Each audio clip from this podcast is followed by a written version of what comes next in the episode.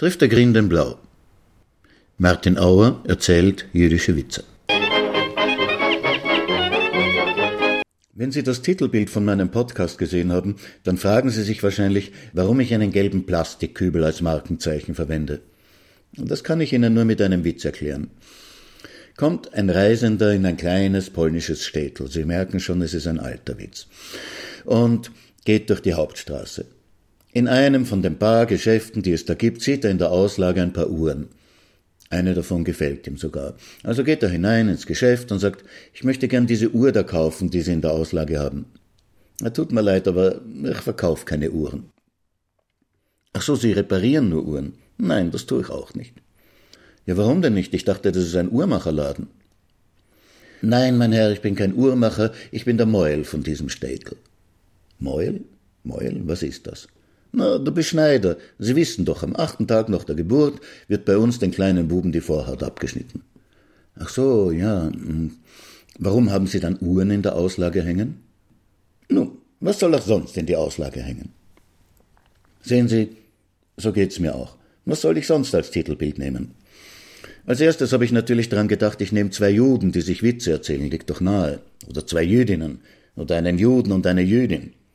Aber Woran soll man erkennen, dass es Juden sind?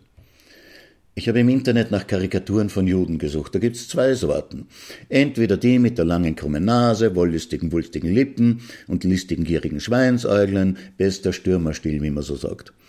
Oder direkt aus dem Stürmer. Soll ich Ihnen was sagen? Manche Juden schauen wirklich so aus, aber halt nur manche. Und manche Nicht-Juden auch. Aber wissen Sie was? Auch Juden glauben, dass Juden jüdisch aussehen. Kennen Sie den? Frau Greenbaum sitzt in der Underground einem Herrn gegenüber. Sie mustert ihn eine Zeit lang neugierig, dann fragt sie, Entschuldigen Sie, sind Sie Jude? Der Herr antwortet irritiert, nein, ich bin kein Jude. Sie mustert ihn weiter.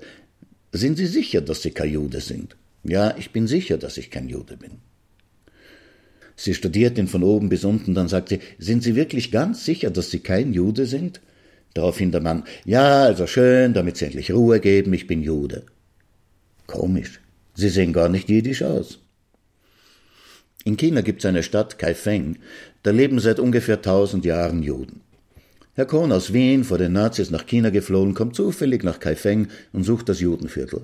Das ist nicht ganz einfach, weil die Kaifenger Juden nach tausend Jahren, in denen sie immer wieder einmal Chinesinnen oder Chinesen geheiratet haben, sich nicht wirklich von den anderen Chinesen unterscheiden. Schließlich findet der Herr Kohn das Judenviertel und will in die Synagoge. Da fragt ihn der Schammes, der Tempeldiener, was er denn will. Na, was werde ich wollen? Davenen will ich, beten natürlich. Ja, sind Sie denn Jude? Nur selbstverständlich bin ich Jude. Komisch, Sie sehen gar nicht jüdisch aus. Also, Karikaturen im Stürmerstil kommen als Titelbild nicht in Frage. Natürlich gibt's auch freundlichere Karikaturen. Da haben die Juden dann einen breiten schwarzen Hut auf und tragen Bart und Schläfenlocken, die berühmten Payes. Naja, aber so gehen ja nur die Chassiden, die Orthodoxen. Die meisten Juden, wenn sie überhaupt gläubig sind, setzen ihre Kipper nur auf, wenn sie am Schabbos in den Tempel gehen. Und Jüdinnen kann man überhaupt nicht erkennen. Obwohl manche behaupten, dass die jüdischen Kleidervorschriften für Frauen am Persianermantel vorschreiben. Orthodoxe jüdische Frauen sollen genauso wie muslimische Frauen ihr Haar nicht zeigen. Aber listigerweise tragen sie statt einem Kopftuch einen Scheitel, eine Perücke. Das fällt weniger auf. Aber genau aus diesem Grund gibt das für die bildliche Charakterisierung auch nicht wirklich was her. Also, was gibt es, was gläubige und nichtgläubige Juden gleichermaßen charakterisiert? Vielleicht das Essen. Wenn Spaghetti für Italiener, Sauerkraut für die Deutschen und Froschschenkel für Franzosen charakteristisch sind, was kommt dann für die Juden in Frage? Als erstes drängt sich die Zwiebel auf. Die Zwiebel ist des Judenspeise, das Zebra trifft man stellenweise, hat Wilhelm Busch gedichtet. Aber die Zwiebel ist zwar eine sehr beliebte Zutat in vielen jüdischen Küchen, aber doch keine Speise. Gefüllte Fisch kommen einem in den Sinn, das klingt typisch jüdisch. Das hat sich auch der Herr Feigelstock zunutze gemacht. Der ist nämlich nach Israel ausgewandert und kaum, dass er angekommen ist, schon zur Armee eingezogen worden, weil gerade wieder Krieg war. Irgendwie hat er sich bei einem Patrouillengang zwischen die Fronten verirrt. Endlich sieht er eine israelische Stellung und will dorthin gehen, aber es fällt ihm ums Verrecken nicht ein, wie auf Hebräisch nicht schießen, ich gehöre zu euch heißt. Also hebt er die Arme, läuft auf die Stellung zu und schreit lauthals Gefüllte Fisch, gefüllte Fisch. Aber wer weiß schon, wie gefüllte Fisch aussieht? Das sind nämlich keine gefüllten Fische, sondern nur die Fülle ohne Fisch. Das aber auch wieder nicht, denn die Fülle selbst ist aus faschiertem Fisch. Das sieht dann so aus wie blasse, gekochte Cevapcici. Ich habe erst einmal im Leben gefüllte Fisch gegessen in einem Restaurant im Judenviertel von Krakau, das sehr schön renoviert worden ist, seit keine Juden mehr dort leben. Also in Wirklichkeit eignen sich gefüllte Fisch nicht als Symbol. Dann schon eher Bagels. Sie wissen doch diese Brötchen, die aussehen wie ein kleiner Schwimmreifen. Bagels eignen sich hervorragend für Schlankheitskuren, aber man darf nur das Innere essen, den Teigrand muss man übrig lassen. Es gibt auch einen schönen Spruch. Der Optimist sieht den Bagel, der Pessimist nur das Loch. In England und Amerika weiß jeder, dass Bagels was Jüdisches sind. Kommt ein Jude zum Bäcker, fragt, was kosten die Bagels? Zwei für einen Dollar. Und einer? 75 Cent. Na, dann nehme ich den anderen. Aber bei uns hält man Bagels für was Amerikanisches. Und das sind sie auch. Europäische Juden haben die Bagels nach Amerika gebracht. Bei uns sind sie zusammen mit den Juden verschwunden. Wenigstens die Bagels kommen jetzt langsam zurück. Na, was hätte ich sonst nehmen sollen? Einen siebenarmigen Leuchter, das ist wieder nur was für die Religiösen. Ein Davidstern, dann heißt es gleich, man sympathisiert mit der Politik von Israel. Ein Hitlerbild? Ich habe auf YouTube Aufnahmen von einer Straßenumfrage in Deutschland gesehen, was den Leuten zum Wort Jude einfällt. Ich glaube, die Hälfte hat ohne lange nachzudenken Hitler gesagt.